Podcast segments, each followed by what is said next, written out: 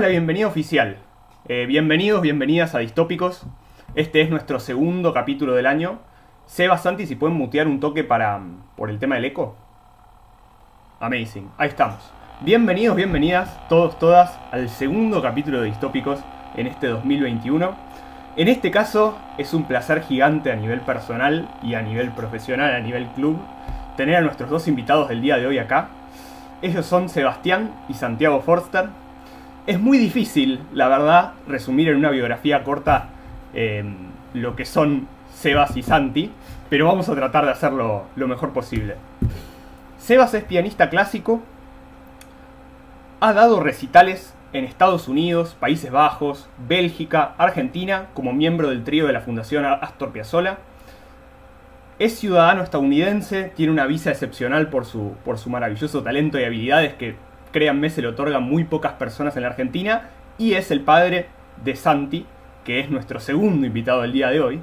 Y Santi es próximo a entrar como estudiante de Relaciones Internacionales y Ciencias Políticas en la Northeastern University en Boston eso primero, es fue delegado en el modelo de Naciones Unidas de la Haya, fue chair en el modelo de Naciones Unidas de la Haya, algo que creo que solo dos personas en la Argentina han sido, un logro impresionante, delegado en el modelo de Naciones Unidas de New York y bueno, un gran amigo aparte, así que bienvenido Sebas, Santi, eh, muchísimas gracias por estar acá y vamos a tener un, el mejor podcast de todos.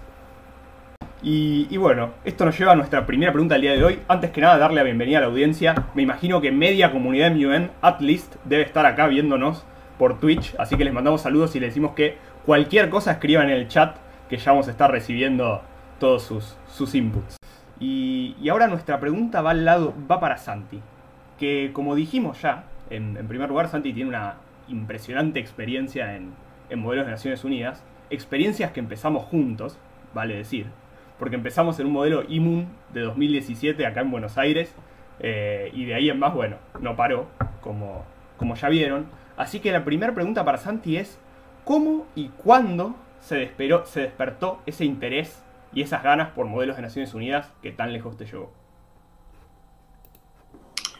Eh, bueno, es una muy buena pregunta, Tati. Em, yo te diría que en realidad no es únicamente una pasión que se me despertó por modelos de Naciones Unidas específicamente, ¿no? Es algo que salió de mi ser cuando eh, a fin de sexto grado dimos una exposición en el colegio y la exposición era como un, un, proyecto final que cerraba toda la etapa de primaria en el colegio, ¿no? Y ahí eh, yo di mi parte, estaba dando mi parte, era como actuada, ¿no? y estaba en el escenario y me trabé por completo, me olvidé toda mi parte. Y desde ahí en adelante tuve como una especie de trauma, eh, desde ese momento, a, a, fracasar en el escenario y a no poder dar un discurso y a no poder expresar mis ideas elocuentemente. Eh, entonces, tenía dos opciones. Podía o avanzar, curar un problema, ¿no? O meterme para adentro y, y no reconocer ese problema y reprimirlo, ¿no? Yo elegí avanzar, por suerte.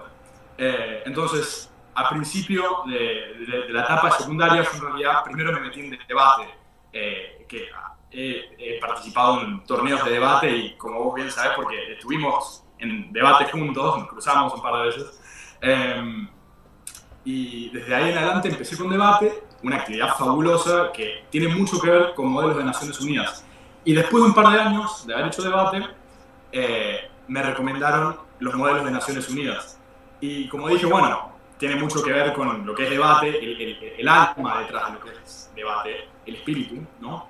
Eh, me metí en modelos de Naciones Unidas y mi primer modelo fue el de 2017, donde me crucé con vos y ahí empezó esta, eh, gran, este gran trayectoria entre vos y yo.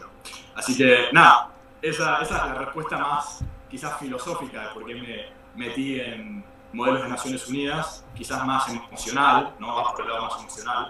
Eh, en términos más concretos, quizás siempre tuve ese interés de política internacional, de conflictos internacionales.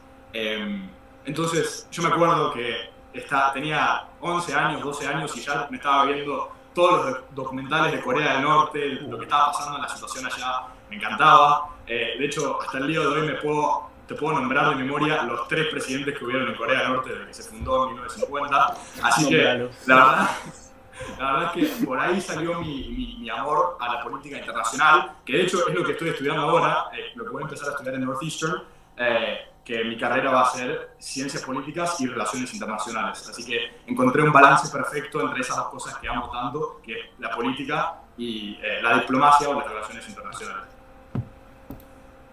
Fabuloso Santi y cómo se nota ese discurso de sexto grado. Si te habrá dejado algún trauma porque ahora hablas como como un número uno es increíble. ¿eh? Eh, conociéndote desde 2017, ver la, la learning curve, ya sos nada, un orador, orador estrella, hablas mejor que el 70% de los presidentes. Así que hay un par que son complicados. Así que nada, aprovechamos para mandarle un saludo a tu equipo de debate, que seguramente nos estarán acá viendo, espero. Marco Catela, John Hartecker, Juan Eugenio Batalla, que bueno, un equipo si, habrán dado que hablar ustedes, ustedes cuatro con sus debates. Así que excelente, excelente Santi. Ahora vamos con Sebas. Y nuestra pregunta va destinada a justamente donde ustedes se encuentran ahora mismo. Ustedes ahora están en New Jersey, en Estados Unidos. Así que justamente la pregunta para Sebas es, ¿cuándo y por qué decidiste emigrar a Estados Unidos? ¿Y cuáles son las diferencias o las principales diferencias que vos percibís y notás en tu vida diaria, capaz en parte relacionado a lo que hablábamos al principio antes de salir en vivo, entre vivir acá, en Buenos Aires, y vivir allá donde estás ahora, en Estados Unidos? la verdad es que no, fue un día para el otro la decisión de venir acá, pero yo creo que tiene que ver con el fin de una etapa en mi carrera, donde yo tenía un contrato con un agente holandés eh, que conocí a través de, haber, haberme presentado en distintos concursos de piano. Eh, él, me invitó eh, en el año 97 a tocar en, Holanda, después voy, a comentar un poco de eso, pero a partir del año 97 yo empecé una etapa muy intensa de actividades de conciertos en Europa, Estados Unidos, Argentina, otros, otros países de Sudamérica. Eh, incluso también de, Europa del Este, bueno, eh, y creo que llegó un momento en que eh, necesitaba como un, como un descanso de, la, exposición y lo que significa preparar una obra y tocarla en vivo. Entonces creo que a, partir de ahí busqué equilibrar mi vida más entre, entre clases y conciertos y no solo conciertos. Y pude conseguir un, contrato en, Piano School de New York City como faculty, que em, la verdad que eso bueno, fue eh, fundamental porque no solo empecé a conocer alumnos, eh, que algunos de los cuales sigo teniendo relación hoy en día, sino que también me permitió abrirme camino eh, legal, tener un Social Security Number, una, visa, etcétera, etcétera, y poder, digamos, encontrar un balance entre entre el concierto y la, actividad familiar y la vida eh, hogareña que a mí tanto me gusta, porque a mí me encanta sentarme y practicar solo por el, puro placer y la pasión eh, digamos, eh, que tengo con la música y la alegría que me da sentarme a practicar sin tener que necesariamente mostrar un concierto. Y para eso es importante bueno, tener la tranquilidad de tener los recursos económicos digamos, eh, con un trabajo que para mí está relacionado íntimamente con eso. Y lo encontré en Estados Unidos, como te digo, a través del Piano School. Con lo cual fue todo un proceso y no es que dije, bueno, quiero irme a Estados Unidos, sino que se fue dando, ¿no? Excelente, Sebas. Eh, impresionante cómo te, cómo te fue llevando, digamos, el camino, ¿no? A, a llegar allá. Y por eso es que una, cosa que, no, que no, una cosa que no contesté Avanti. La, diferencia, creo que me preguntaste entre la Argentina y lo, Es decir, para mí la Argentina eh, hoy en día es donde, está, eh, donde están mis raíces, pero, eh, y por supuesto ahora se transformó en el lugar favorito mío de vacaciones. Pero ¿cuál es la diferencia? Bueno, que acá tengo mi mujer, mi, mi, mi, trabajo mi vida. Entonces la diferencia es esa, pero que no es poco, pero, pero digamos, más allá de eso, yo siento que formo parte de los dos lugares, ¿no? Fabuloso. Em, justamente, bueno, es increíble ver, digamos, cómo el camino eh, que emprendiste te llevó, te llevó allá. Y es por eso que vamos a seguir con vos para esta, para esta próxima pregunta. Así podemos ir conectando, digamos, digamos tu, tu carrera musical, tus experiencias. Entonces, hay una anécdota que vos relatás en una entrevista que hiciste antes de un concierto, del que, un recital del que vamos a hablar próximamente en otra de las preguntas, que es que, que te vamos a preguntar si es cierto que Piazzola, Piazzola, Astor Piazzola te ayudó a elegir tu piano. En ese caso, ¿cómo fue tu vínculo con él y cuáles fueron y son tus principales influencias musicales? Um, Piazzola para mí eh, el vínculo empezó de, la mejor manera, disfrutando en los veranos. Él amaba Punta del Este, eh, con mi familia íbamos eh, casi todos los veranos, por no decir todos los veranos, casa en el campo y eh, Piazzolla, por ejemplo, disfrutaba muchísimo de la casa de tiburones, de la pesca. Eh, y en uno de los veranos yo dije, eh, bueno, sí, le, le, dije a mis padres medio un chiste, pero bastante en serio. Como dice el, el refrán, cada chiste hay algo de chiste. ¿no? Yo lo dije en chiste, pero en realidad iba muy en serio. Eh, que si no me conseguían un piano, no, no iba a poder irme de vacaciones. Entonces, eh, mis padres se lo tomaron muy en serio y bueno, y, y uno de los veranos coincidió que Aldo, que Astor estaba en, eh, allí en, en, en, Uruguay y eh, vino a comer eh, a, a, Punta del Este con nosotros, salió la charla y él de la mejor manera, cariñoso, me, me, me, recomendó un par de pianos y sí, ese fue mi primer piano, digamos, para verano.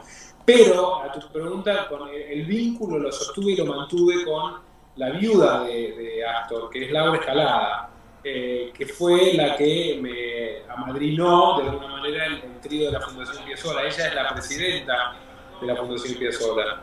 Entonces con ella mantuve la amistad, más que con Astor, con ella, durante toda mi vida hasta el día de hoy.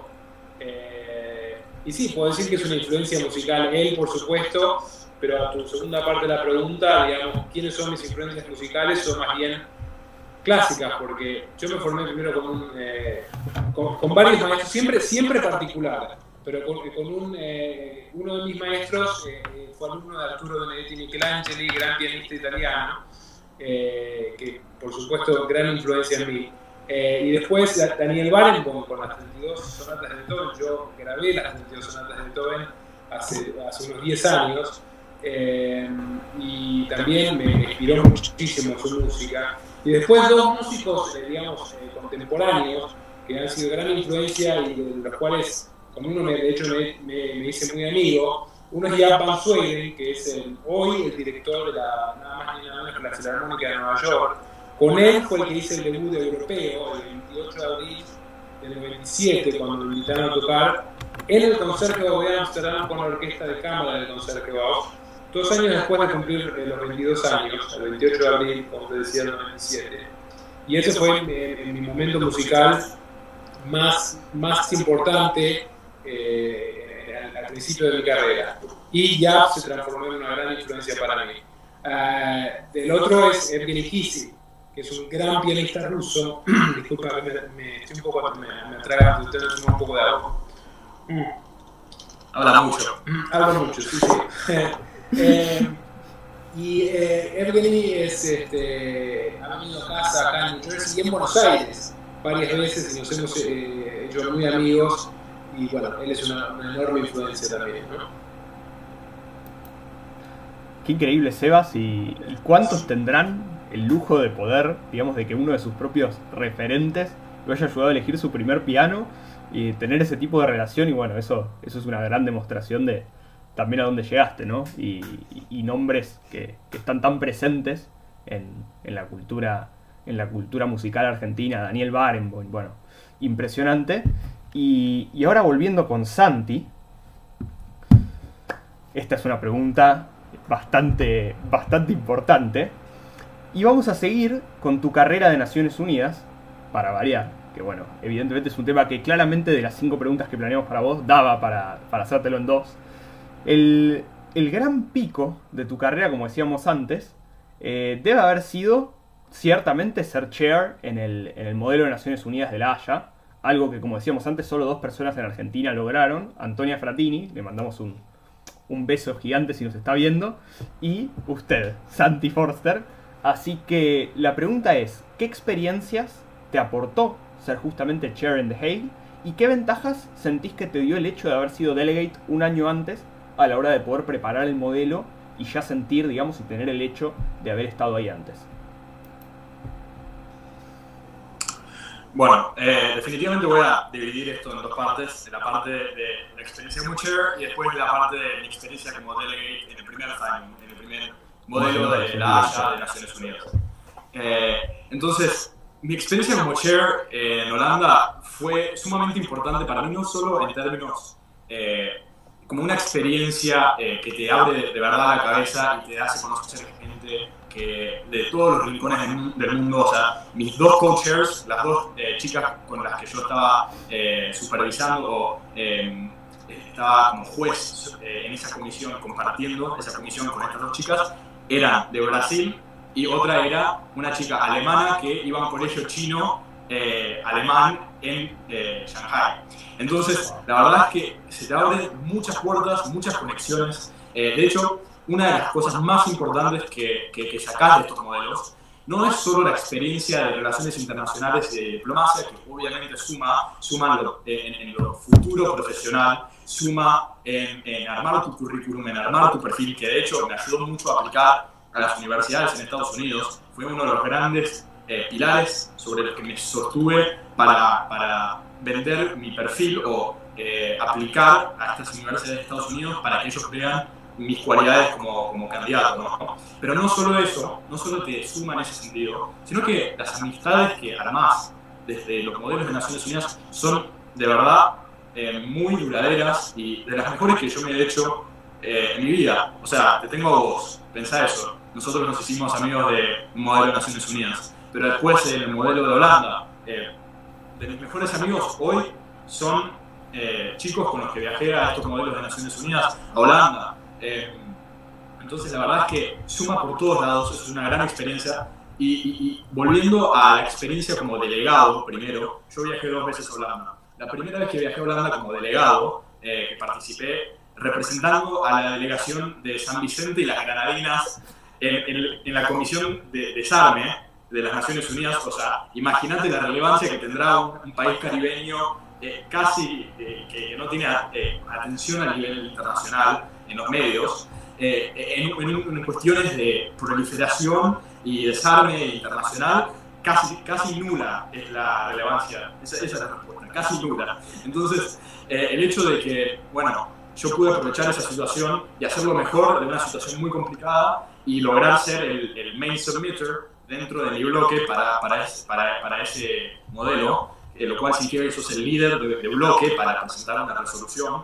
Eh, yo sé que quizás todo esto suena muy, chino para la gente que no hace modelos de Naciones Unidas, pero básicamente pude hacerlo mejor de una situación muy difícil eh, y eso me sumó mucho como experiencia porque después eh, esa experiencia la, usé como base para, para, aplicar como juez, como chair y, y, después claramente vieron algo en mí porque después me aceptaron como chair y después esa experiencia como chair la usé como base entre varias otras cosas entre muchas otras extracurriculares, pero la usé también como base para aplicar a las universidades en Estados Unidos. Entonces, como verás, todas las experiencias suman, es todo un rompecabezas que se va armando y uno no sabe dónde va a terminar. E-, esa es la maravilla. Pero lo, definitivo es que tenés que por lo menos empezar y después ver dónde terminas. Yo nunca hubiese pensado que iba a terminar en Northeastern University, ni lo tenía en mi radar a esa universidad. Em, entonces el hecho de que todo esto llevó a este resultado final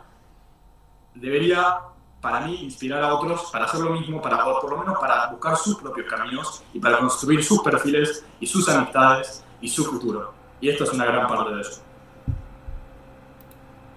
Impresionante, Santi. Eh, ciertamente nos quedó a todos, digamos, bien, bien plasmado el hecho de que, de que, bueno, muchas veces nos quedan estas delegaciones en los modelos de Naciones Unidas y vos decís, ¿y qué hago acá? Y, y, en la mejor demostración de lo que vos estás diciendo y de tu, de tu éxito siendo San Vicente y las Granadinas, país más, aparte con lo difícil que debe ser buscar información para hacer ese país, debe haber sido todo un problemita porque no, no sé si tendrán ni website, página Wikipedia sí, website no sé. Así que, más o menos. ¿no? Tienen, website, pero no, es seguro, no, pagado. Fantástico. No, no, no, una cosa, una cosa de locos. Lo cual se me empiezan a disparar muchos recuerdos. Porque, porque bueno, para nuestra audiencia con Santi, en 2018 en Imun, fuimos delegados de. Él era Suecia, yo era Costa de Marfil. Y estábamos hablando de la crisis de Venezuela y la crisis de Corea del Norte. O sea, menos incidencia no podíamos tener. Y aún así, bueno, acaparamos, acaparamos mucho en ese modelo. Así que, así que también tiene su ventaja. El hecho de que nadie sepa quién sos eh, tiene su ventaja porque estás, estás un poco más libre. Y, justamente la siguiente pregunta, Santi, va en línea con, justamente muchas de tus características que describís, que vos sos, sos una persona súper adaptable, que todo el tiempo se, se puede, digamos, moldear a diferentes contextos, con diferentes países para representar y en la vida en general. Así que justamente la pregunta es si te parece que el hecho de haber vivido en Estados Unidos tanto tiempo y en Argentina también, o sea, el hecho de estar, digamos, cambiando, cambiando de país, eh, irte muchas veces durante el año allá a ver a verlo a Sebas, a, tu familia allá, si, si, sentís que eso, que eso incidió significativamente en el hecho de que seas una persona muy adaptable. Sí, de hecho, yo cuando me, cuando me preguntan cómo me defino como persona, a veces eh, siempre la palabra que uso, denominador común, adaptabilidad. Eh, es, es, una cuestión de, no de, de, haber elegido ser adaptable, sino que mi vida me obligó a, tener que ser adaptable. Eh, mi vida, básicamente, si yo no hubiese elegido eh, ese camino de, adaptabilidad y poder moldearme en una nueva sociedad sin entender el idioma, porque yo me mudé de Estados Unidos a los nueve años, me, me fui para Argentina, papá se quedó en New Jersey, eh, pero yo me fui a Argentina con mi mamá y eh, entré a un nuevo colegio, nuevos, nuevas personas, una nueva cultura, un nuevo idioma. Entonces, definitivamente, eh, esa adaptabilidad jugó una gran parte en mi vida y tuve que, que, que, por obligación, aprender a ser adaptable. Porque era o me adaptaba o me hundía. Yo tenía que aprender un idioma, tenía que, alcanzar los estándares rigorosos, rigurosos académicos de un nuevo colegio, eh, que era un mundo completamente diferente a, de donde yo venía. Esto fue Distópicos.